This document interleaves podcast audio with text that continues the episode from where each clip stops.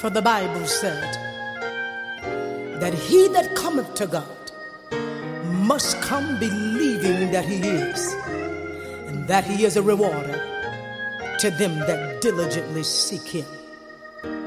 Come on, everybody. Let's call Jesus. Jesus,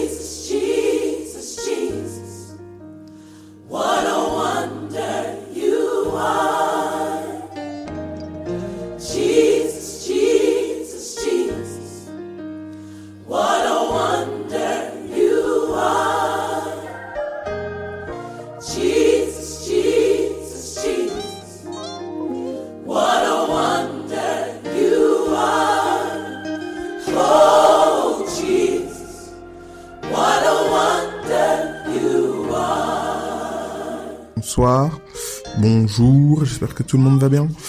Euh, donc voilà, on va continuer à méditer par rapport à la foi. Donc euh, on a vu dans l'épisode précédent que ah, il y a eu un changement dans les perspectives de Anne. D'abord, Anne est venue dans la présence de Dieu pour chercher, elle, ce dont elle avait besoin. Vous voyez? Puis, la deuxième étape, elle a commencé à faire de Dieu son réconfort.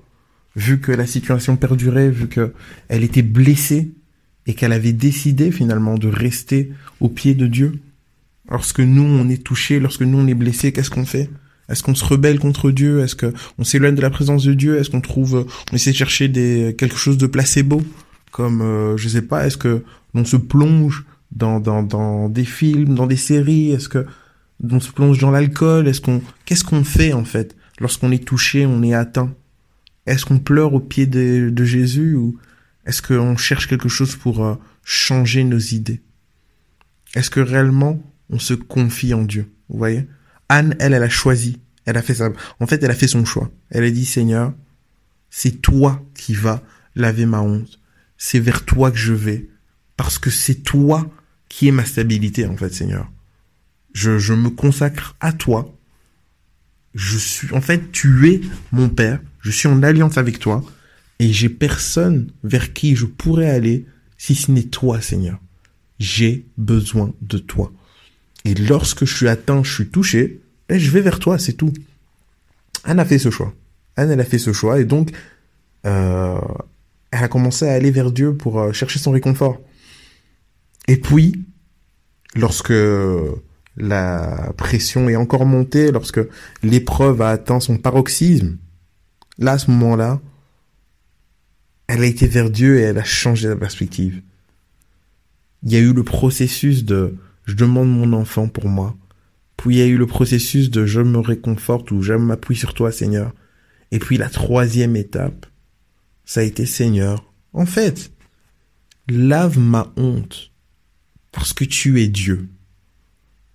Et finalement, elle a mis, elle a mis Dieu dans une position, Seigneur. Moi, je suis ta servante, je te connais. Je sais que tu es capable de tout. Mais parce qu'on se moque de moi, et parce que, en fait, en se moquant de moi, on fait comme si, Seigneur, tu n'étais pas capable de changer la situation. Seigneur, lave ma honte.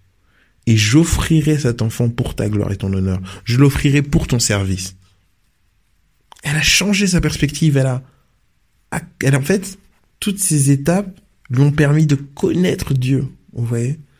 D'avoir une relation réellement personnelle avec Dieu et c'est ça a transformé les choses. Ça a complètement transformé les choses.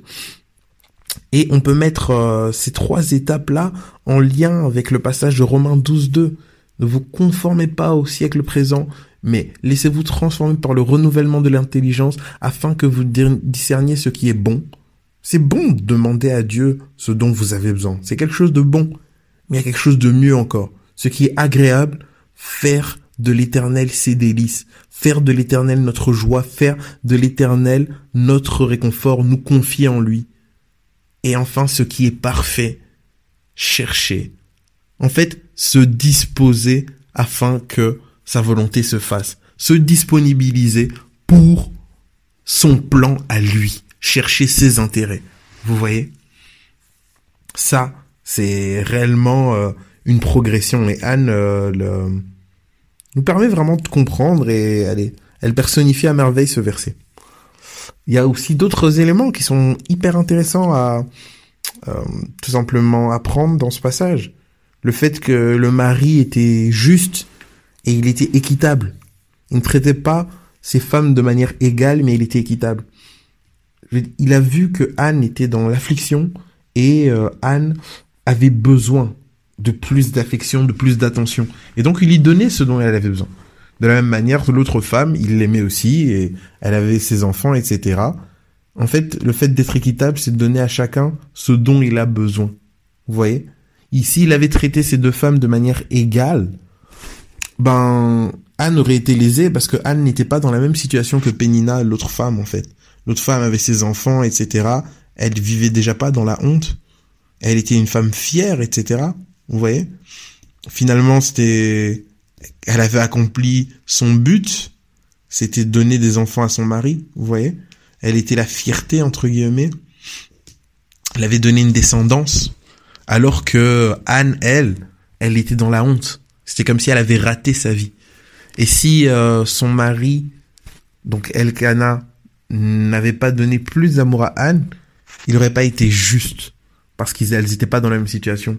Et beaucoup d'entre nous, parfois on est là et on donne des slogans, oui, euh, tout le monde doit être égal, tout le monde doit être logé à la même enseigne, mais Dieu est juste. Et parce que Dieu est juste, Dieu ne loge pas tous à la même enseigne. Voilà pourquoi. Euh, mais même dans la Bible, on parle en fait par rapport aux récompenses, etc. En fait, on parle du fait que voilà, et par rapport à ce que les personnes auront fait, par rapport à leur consécration, par rapport à leur dévouement pour Dieu, tout le monde n'aura pas la même récompense parce que tout le monde ne sera pas euh, investi pour Dieu de la même manière. Vous voyez, tout le monde n'aura pas accepté le sacrifice, tout le monde n'aura pas accepté de porter sa croix de la même manière. C'est tout simplement ça. Et on est là en train de se battre, ouais, euh, salaire égal, à diplôme égal, etc. Je pense que ce monde a besoin de justice et nous devrions être vraiment ces porteurs de justice. Donc plutôt que brandir des slogans à tout va, cherchons réellement à être euh, ces reflets de la gloire du Seigneur en fait. voilà, passons une excellente journée en Jésus. Bye.